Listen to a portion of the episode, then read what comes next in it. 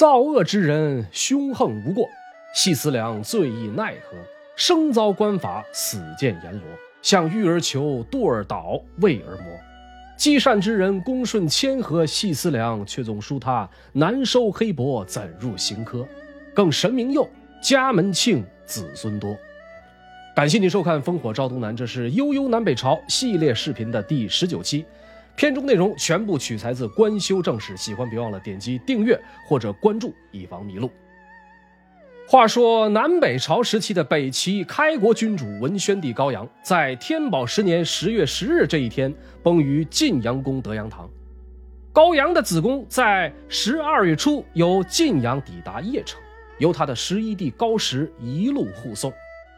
高石这个人啊，生性滑稽，巧言善辩，在高阳生前充当的是弄臣的角色，经常被高阳派去干一些脏活，比如。拿着棍棒替高阳责打诸王，在护送子宫的途中，高石干了一件十分缺心眼的事儿。他对着高阳的灵柩吹着笛子，一边吹一边说：“陛下，您可识的是我呀？”随后又击虎鼓为乐。这个事儿很快被太后娄昭君获知，下令对高石杖责一百余下。没想到高石的身子骨不济，伤势过重，没多久就死了。娄太后得知以后，表现得很是后悔，哭着说：“我是看他不长进，才教训了他几下，不想他就这么没了。”这个事件表面看是老太后不遗余力教训后辈，实际上是高阳死后两大派系明争暗斗的必然结果。高阳豪横了一辈子，继承了皇位的他的儿子高音，无论性格手段都与其截然相反。那么今天就让我们继续走进禽兽王朝的北齐，看一看高阳死后又出现了哪些奇葩，探究一下兰陵王高长恭参加过的邙山之战，以及北齐啊最终走向衰败没落的根源。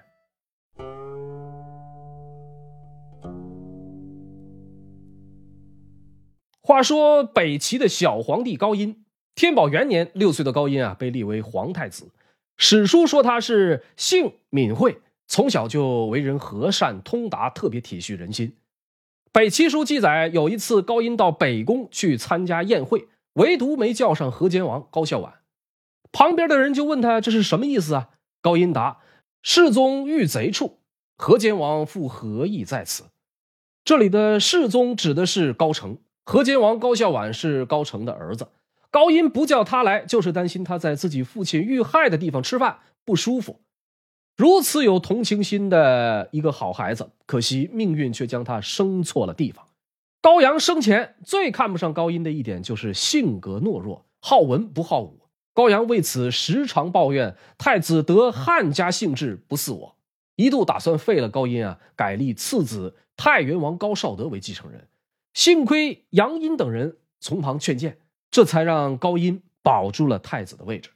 长大以后，一向嗜杀的高阳为了锻炼高音的胆量，亲自教他斩杀死囚。高音从来没杀过生，心中紧张，哆哆嗦嗦的拿着刀，连砍几下都没能砍下那死囚的脑袋。高阳见此不禁大怒，亲以马鞭撞太子三下。受了惊吓的高音从此就落下了结巴的毛病。前面禽兽王朝讲高阳那一期，咱们说过。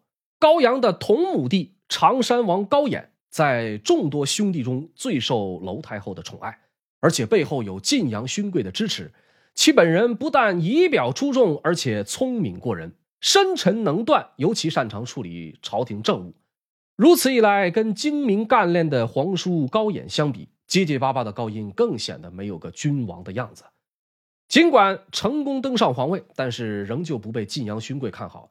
此时的朝中大臣们逐渐分为两派，一派以高阳遗诏里辅政四臣的杨殷为首，另一派则是拥护常山王高演的晋阳勋贵们。这两派很快就势同水火，最终呢，因为一项人事任免的提议，引发了一场惨烈的宫廷政变。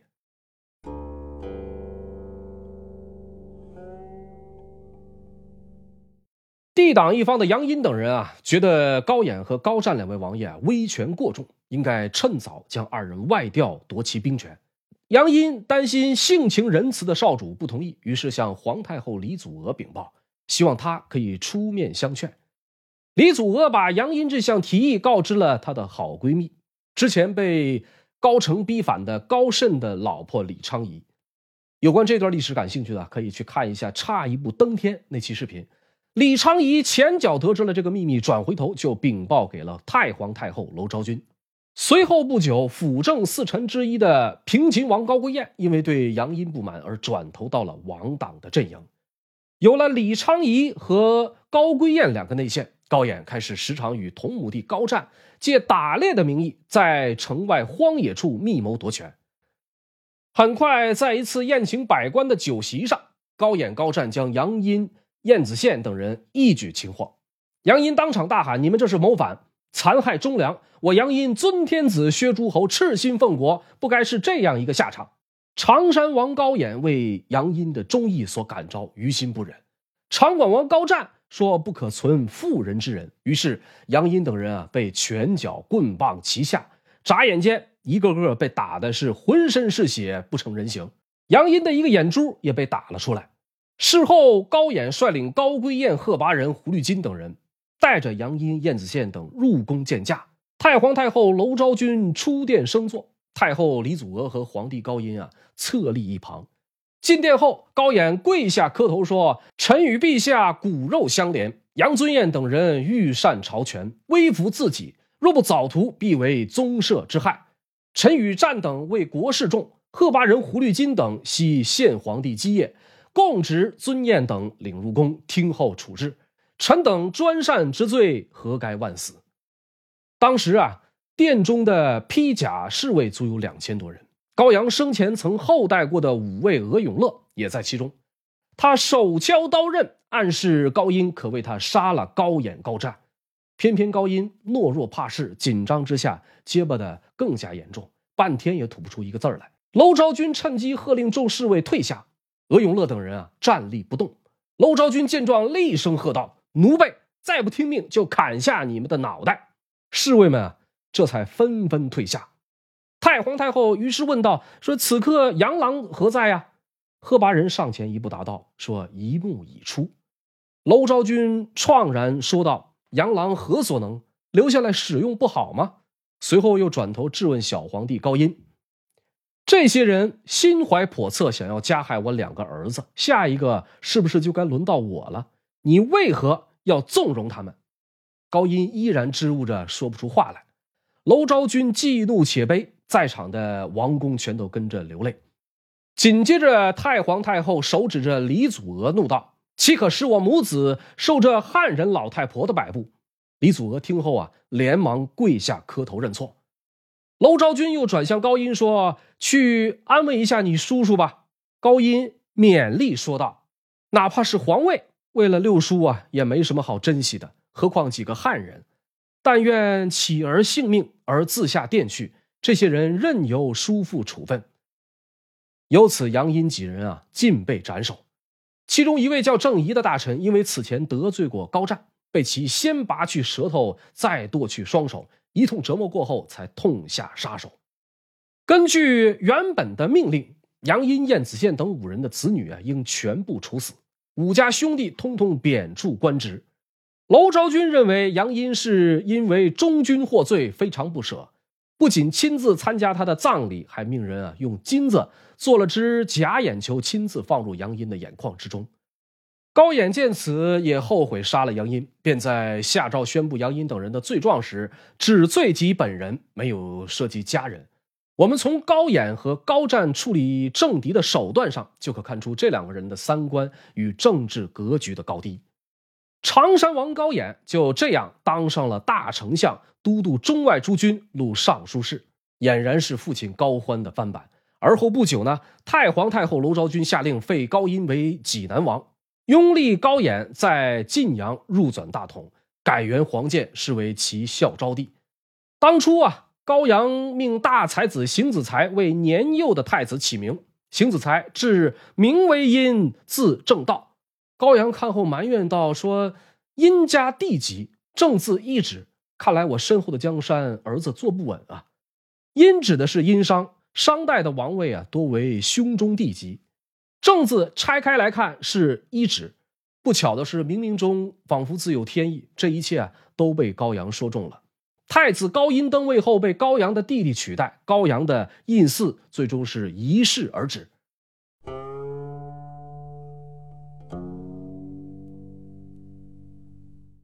高演登基之后，大赦天下，娄氏从太皇太后恢复为皇太后，李祖娥被尊为文宣太后，迁居昭信宫。考虑到高音毕竟是自己的亲孙子，娄太后啊曾专门告诫高演，说：“你夺也就夺了，可千万不能让他再有别的闪失了。”北齐立国二十七年，历经六代帝王，高演算是其中啊最为勤政爱民的好皇帝。他上台之后，实行了不少善政仁政，体恤民情，事必躬亲，不酗酒，不好色，也不嗜杀，称得上是位明君。然而，再完美的人也会犯错。高演一生犯的最大的两个错误，一是没有信守承诺，杀害了侄儿高音；二是口头答应了弟弟高湛啊，将传位于他。黄建二年的秋天，高演外出巡视晋阳，让高湛镇守邺城。有望气者奏报说邺城有天子气，高演担心有人拥立高音复位，于是把高音啊招到晋阳。高音刚到晋阳，叔叔高演的毒酒就送到了。可是这高音啊抵死不从，不想自杀，高演只好派人将他活活掐死。时年一十七岁，杀了侄儿之后，许氏心中有愧，高演不久也遭了报应。关于高演之死。北齐书《颜氏家训》和《资治通鉴》啊，呃，各自都有记载。大致是说，高演杀了高音后，就变得心神不宁，常常觉得啊对不起哥哥高阳，以至于日思夜想，出现了幻觉。他总说自己看到高阳来找自己索命，又说看到了杨殷、燕子献等人找他报仇。天长日久，高演不胜其烦，就下令啊，不停的举办驱鬼仪式。或煮油四洒，或持炬烧烛。然而，即便如此，高演仍时不时看见朱丽方出殿梁，山其洞上，歌呼自若，了无巨容。这个时候，又有天狗星从天而降。很快呢，又出现日食。有人就建议高演亲自讲武教练，加以验福。高演于是带病外出打猎，没想到途中有兔惊马，地坠而绝类。高演由此一病不起，生命垂危。这年冬天，太后娄昭君前来探望，再三问起济南王的下落。高演愧疚，和睦不语。娄太后大怒，说：“被你杀了吧！不听我的话，死了你活该。”说罢，头也不回的就走了。经过慎重考虑，临终之际的高演下诏由弟弟长广王高湛入继大统，并留下亲笔书信，说：“请善待我的妻儿，不要效仿我的做法。”黄建二年冬十一月初二，孝昭帝高演于晋阳去世，终年二十七岁。北齐的皇帝宝座就这样继续按照兄终弟及的模式传到了高欢第九子高湛的手中，是为齐武成帝。大臣们很快就发现高湛这位新君啊，是好色贪淫、宠信奸佞，终究不是一位明君。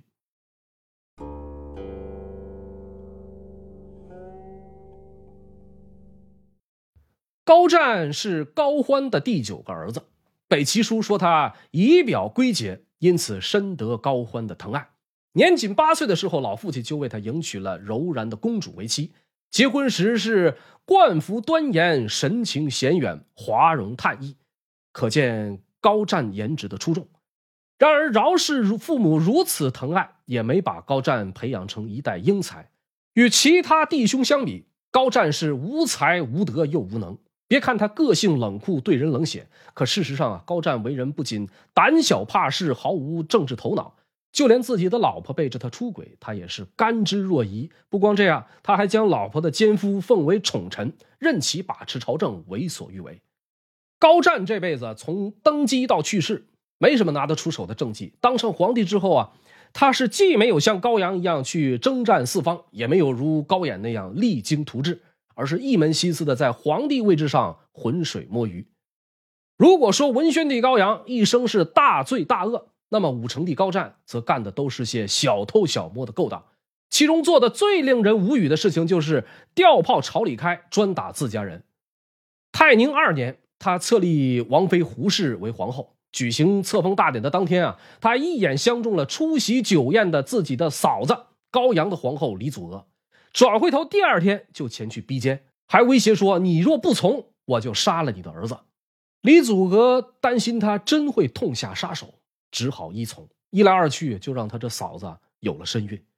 李祖娥的儿子太原王高绍德进宫探望母亲，当妈的羞愧难当，不敢出来见儿子。高绍德气得在宫门口大喊：“别以为我不知道，母后肚子大了，所以不敢见我。”李祖娥听后是羞愧的更加无地自容。后来生下一个女儿，就狠心没有养活。高湛知道后是勃然大怒，来找李祖娥是兴师问罪，说：“你杀我的女儿，我就杀你的儿子。”随即派人将高绍德抓来，当着李祖娥的面用刀环将其诛杀。李祖娥痛不欲生。不解恨的高湛将他的衣服扒光，挥起鞭子往死里打，嚎哭之声响彻宫夜。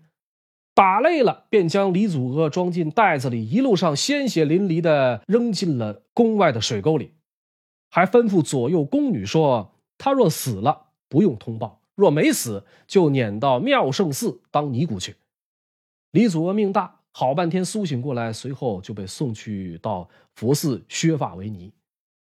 如果说残害李氏母子是因为女儿被杀，尚且算是有些缘由，但接下来高湛的所作所为完全可以用混蛋来定义。泰宁二年四月，皇太后娄昭君因病辞世，高演临死前最大的遗憾就是没能给母亲送终。可到了高湛这里，也别别说是送终了，他连带孝都不肯。老母亲去世，他仍然身着飞袍，整天饮酒作乐。宫女拿来白袍，被他扔到了一边。大臣劝他停止娱乐，他立马急了，还给人一嘴巴，以至于邺城民间流传了“九龙母死不作孝”的童谣，用以讽刺北齐这位当朝的皇帝。对长辈不孝，对小辈则更加不仁。清和三年，邺城天上白虹贯日，高湛认为啊，这是不吉之兆，必须要杀人祭天。恰好此时，高演的儿子，曾经的太子乐陵王高百年，身边有位书法老师啊，特别缺德，将高百年随手写的几个赤字密报给了高湛。高湛看后是心中大喜，立刻派人召高百年入宫。那位说了哈，说这一个字而已，怎么这么大反应啊？您可别小瞧这一个赤字，在古代只有皇帝下令时才能写这个字儿。其他人如果写了，就代表着这是意图谋反。再加上高百年啊是前任太子，这个指向性就太强了。当时的高百年虽然只是个九岁的少年，但是他深知自己啊此去是凶多吉少，便将自己腰间所佩的玉珏解下来，送给妻子胡律师做诀别。一见到高百年，高湛就让他写了几个赤字。发现字迹与告发者提供的相同之后，高湛立即喝令侍卫。一通乱拳，将其打个半死，又命人拖着高百年绕堂而走，边走边打，只打得所到之处是遍地鲜血。可怜这一个只有九岁的孩子，气息将尽之际，苦苦哀求饶命，并说愿意为阿叔一辈子当牛做马。冷血的高湛丝毫不为所动，仍然下令将其斩杀，尸体抛入后院的池塘，池水尽赤，而后将其草草埋在了后花园。小王妃胡律师当年也只有十三四岁，得知了高百年的死讯后啊，整日对着那块玉珏哭嚎，不肯吃饭。一个多月以后，也跟着死了。据说死的时候啊，手里边还紧攥着那块玉珏。其父胡律光一点点掰开手掌，才将那块玉珏啊给取出来。除了高绍德和高百年惨遭毒手，高欢的第四子高烟和第五子高优也都相继离奇死去。当初拥立高湛上位的高归燕也被逼造反，最后满门抄斩。北齐接连几位国主都是兄终弟及，这让高湛不得不为自己的儿子扫清障碍，为后人铺路无可厚非。只是这卑劣的人品和冷血的秉性，叫人不得不感叹其金玉其外，败絮其中。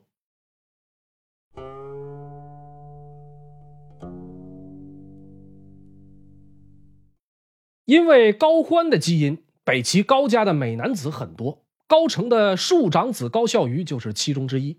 史书记载其容貌魁伟，精彩雄毅。他从小啊被祖父神武帝高欢养在宫中，与九叔高湛是同年出生，叔侄俩一起长大，感情很好，情同手足。高湛继位后，对他也是礼遇特隆。可是后来的两件事啊，让高孝瑜的境况来了个一百八十度的反转，并最终要了他的命。第一件事儿和高湛的皇后胡氏有关。这胡皇后是历史上十分有名的一位女性，没别的，一个字，生性放荡。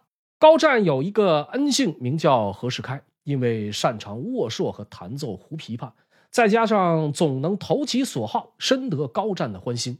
胡皇后与何世开的这两个人不知道什么时候勾搭成奸，高湛还傻乎乎，经常让这两个人啊对坐握槊。当局者迷，旁观者清。胡适跟这何世开眉来眼去，让时常入宫面圣的河南王高孝瑜意识到了不对劲，于是向高湛谏言说：“皇后天下之母，不可与臣下接手。”高湛深以为然，并接纳了他的谏言。第二件事高湛上位以后啊，开始器重赵郡王高睿。高睿的父亲高琛是高欢的一亩地。当年也曾受到高欢的器重，但是后来啊，因为和高欢的爱妾小尔朱氏私通，被高欢抓了现行，当场杖毙。因为这一层关系，高孝瑜劝谏高湛不要和高睿走得太近。这两件事，无论是君臣层面还是叔侄情分，高孝瑜的本意啊，都是为了高湛好。可是无意间却也得罪了何世开与高睿。不久，何世开就向高湛密告说，河南王高孝瑜奢靡无度，有僭越之嫌。高睿也说，山东只听说有河南王，没人知道有陛下。这让高湛开始对高孝瑜有了猜忌。碰巧高湛宫里边啊，有个低级嫔妃叫尔朱魔女，原本是娄昭君的宫婢，与高孝瑜有过私情。高湛知道后啊，便借题发挥，打算除掉这个与自己同年的侄儿。清和二年六月二十八，太子高纬大婚之夜，高孝瑜因为与尔朱魔女说话，被高湛看见，盛怒之下，高湛猛灌了高孝瑜三十七杯酒。见高孝瑜已经醉了，高湛便派人驾车送他回家，同时让人在车中下毒。行至西华门时，高孝瑜因毒性发作。浑身燥热难耐，一个猛子扎到水里边就淹死了。您注意上面提及的这位何世开，北齐到了高湛时期，政治败坏，与何世开大有干系。史书记载其秉性庸鄙，不愧书传，发言吐论，唯以谄媚自资。何世开在高湛还是长广王的时候就深受宠信。有一次啊，何世开奉承高湛说。殿下非天人也，是天地也。高湛回曰：“卿非世人也，是世神也。”这两个人的互吹彩虹屁，被文宣帝高阳得知后，怒其轻薄，责备高湛与小人亲善，将何世开流放边镇。到了孝昭帝高演的时候，高湛求情，何世开啊又被放还。在高湛登上帝位之后，何世开先后晋封尚书右仆射、淮阳王。在一次君臣对话中，何世开这样劝谏高湛说：“古来帝王皆化尘土，尧舜桀纣无一幸免。陛下青春少壮，应当及时行乐，国事交给大臣即可，何必自己辛劳呢？”在何世开的巧言令色、百般献媚下，高湛开始逐渐将全部政事都推给大臣们审议，即便上朝，也是三四天才来一次，议事批阅。更是走个过场。经过这么一番折腾，高欢、高成、高阳、高演父子两代四人苦心经营的北齐帝国开始走起了下坡路。很快，北周和突厥联兵伐齐，宇文护以杨忠为元帅，统领一万骑兵北渡黄河之后，在阴山与突厥的十万人马会合，开始挥师南下。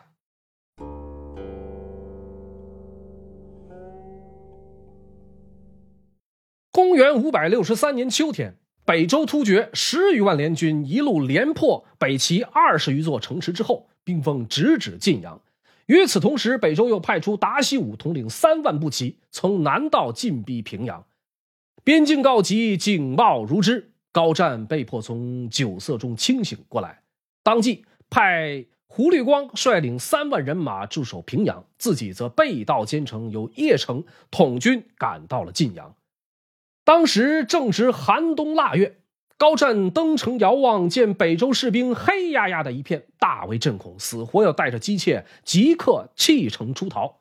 赵郡王高睿和河间王高孝婉叩马见阻，这才把他给留了下来。在高孝婉的建议下，高湛把六军指挥权交给了高睿，并派并州刺史段韶执掌军务。突厥木干可汗见段韶手下的士兵啊。军容壮盛，不由心生恐惧，埋怨杨忠情报不准，说：“你们说北齐有乱，我们因此才来攻伐。现如今齐人眼中亦有铁，这哪里打得过呀？”很快到了新年，除夕刚过，正月初一这一天，北周以步兵冲锋，逼近城下。段韶精锐尽出，杀向联军大营，周军前锋部队全军覆没。突厥军力虽盛。却不战而逃，杨忠孤立无援，火速兵败，不得不逃回关中。达西武在平阳得知杨忠战败，也跟着急忙撤退，被胡律光尾随追击，进入州境，俘获两千余人而还。胡律光收兵回到晋阳，高湛知道度过危机，一把抱住胡律光，痛哭起来。胡律光不知道是怎么回事，仓促间也不好说什么。仁成王高阶。看不下去，说了一句：“何至于此啊！”高湛这才停止哭泣。这个高阶是高欢的第十子，他的母亲就是那位小尔朱氏。后来北齐灭国，曾率军奋战，奋力厮杀。这里啊，咱们暂且按住不表。晋阳一战之后，高湛重新回到沉迷酒色的状态，终日不理朝政，国势渐衰。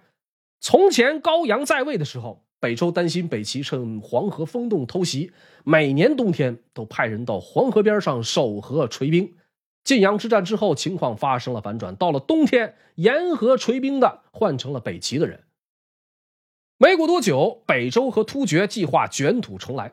高湛得知后吓得不行，考虑到宇文护为人至孝，便在谈判未果的情况下，主动将宇文泰时期留在晋阳的宇文护的姑姑和母亲严氏。遣送入关，可是这主动伸出去的热脸，最终贴着的却是北周的冷屁股。宇文护母子团聚，突厥人马上就催他派兵。宇文护为履行约定，也怕得罪突厥，不顾与高湛的承诺，还是调集了二十万兵马，由自己亲自统帅讨伐北齐。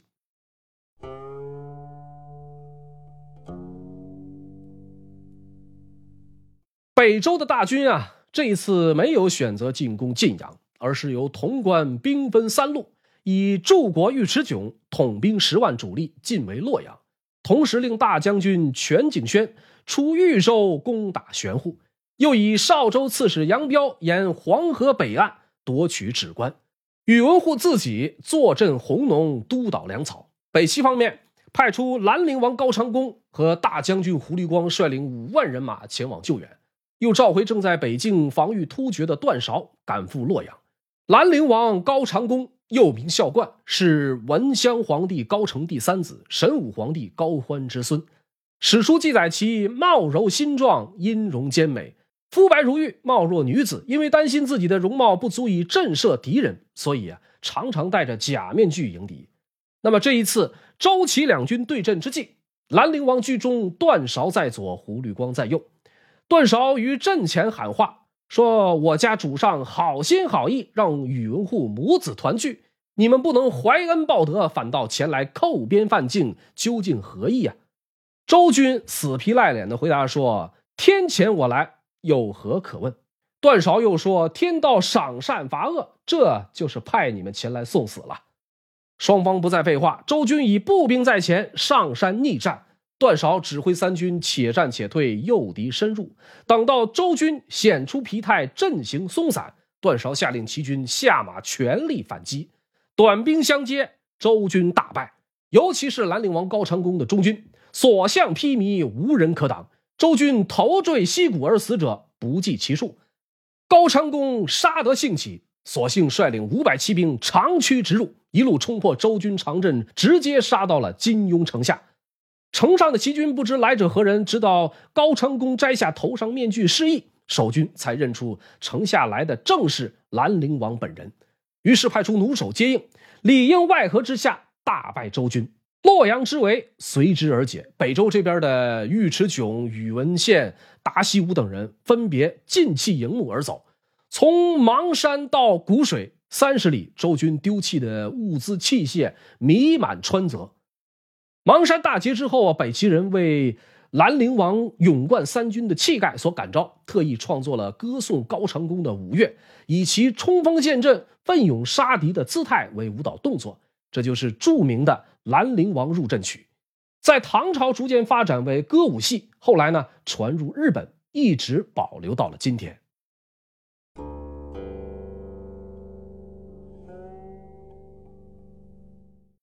邙山大捷呀！并没能改变北齐的颓势，在随后的两年间，饥荒、洪灾接踵而至。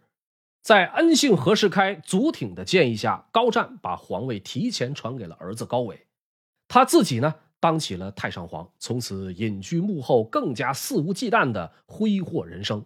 北齐朝政全部落到了何世开、赵延深等佞臣手中，使得腐败横行，朝政糜烂。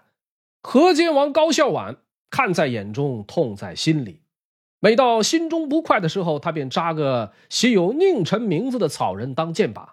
何世开、祖挺听说后，在高湛面前编排他，说高孝婉扎的草人是高湛。当时高湛啊，因为纵欲过度，早被酒色掏空身体。听了他们说这些啊，不觉大怒。此时坊间还流行了一首童谣，说河南重谷，河北生。白杨树端金鸡鸣，何世开将其中河南、河北曲解为河间。金鸡鸣寓意金鸡大赦，诬赖高孝婉散布谣言，蛊惑人心。高湛昏聩，立刻就叫人提审河间王。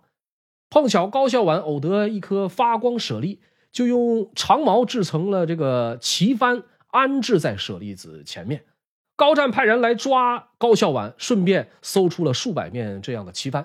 高湛立刻认定高孝婉是打算谋反，于是命人抓着高孝婉就是一顿痛打，打得何金王大叫：“叔父饶命！”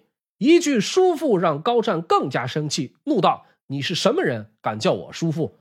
高孝婉争辩：“我乃神武帝嫡孙，文襄皇帝嫡子，为孝敬帝的外甥，为什么不能称你一句叔父？”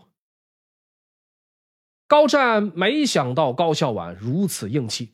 亲自拿着棒子将高孝婉的两腿胫骨打碎，河间王高孝婉就这样被活活打死，葬在了西山。安德王高延宗是高孝婉的弟弟，得知兄长惨死，痛心不已，竟真的扎了个高湛模样的草人，边打边泄愤。不想啊，有人将此事密报给了高湛，致使高延宗被高湛打了两百多鞭才罢手。幸亏高延宗的体格不错，被扔出去后活了过来。这才逃过了一劫。这个高延宗到了高纬执政的时候啊，还有一些比较精彩的故事，咱们暂且按住不表。天统四年，高湛疾病缠身，整日仰赖左仆射徐之才的诊治，才挺了下来。何世开嫉妒徐之才，生怕有朝一日啊他会取代自己，便劝说高湛将徐之才远调兖州当刺史。高湛不疑有诈，将徐之才调走。没想到徐之才前脚去赴任，高湛便旧疾复发，生命垂危。徐之才来不及折返，高湛不出几日便一命呜呼。临终前，高湛死死抓着何世开的双手说：“你可不要辜负我呀！”随即就断了气儿。殊不知，给他戴绿帽的何世开从没辜负过他，与胡皇后的感情啊，早已情深似海。纵观高演、高湛两兄弟的一生。基本代表了北齐几代执政者的命运。呃，凡是励精图治、精神正常者，如高音、高演，在位时间都极为短暂，短暂到几乎无法施展才华；反而如高阳、高湛这般的疯狂之徒，用自己的大半生做尽了荒唐事。当然，高阳虽疯，却拥有雄才大略，让北齐迎来了其最为高光的时刻。至于高湛，则集。昏君与暴君于一身，干的事儿是混蛋且禽兽。他实际掌权的八年，除了完善了部分制度律法外，几乎毫无创造性的壮举。而宁臣罢朝，让本就雪上加霜的北齐更加不堪重负，在国家没落的赛道上是一路驰骋，好似快马加鞭。感谢您收看本期视频，这里是烽火赵东南悠悠南北朝系列视频的第十九期。北齐的命运将走向何方？十三岁的后主高纬又能否力挽狂澜呢？欲知北齐接下来的故事，请锁定频道，我们下期不见不散。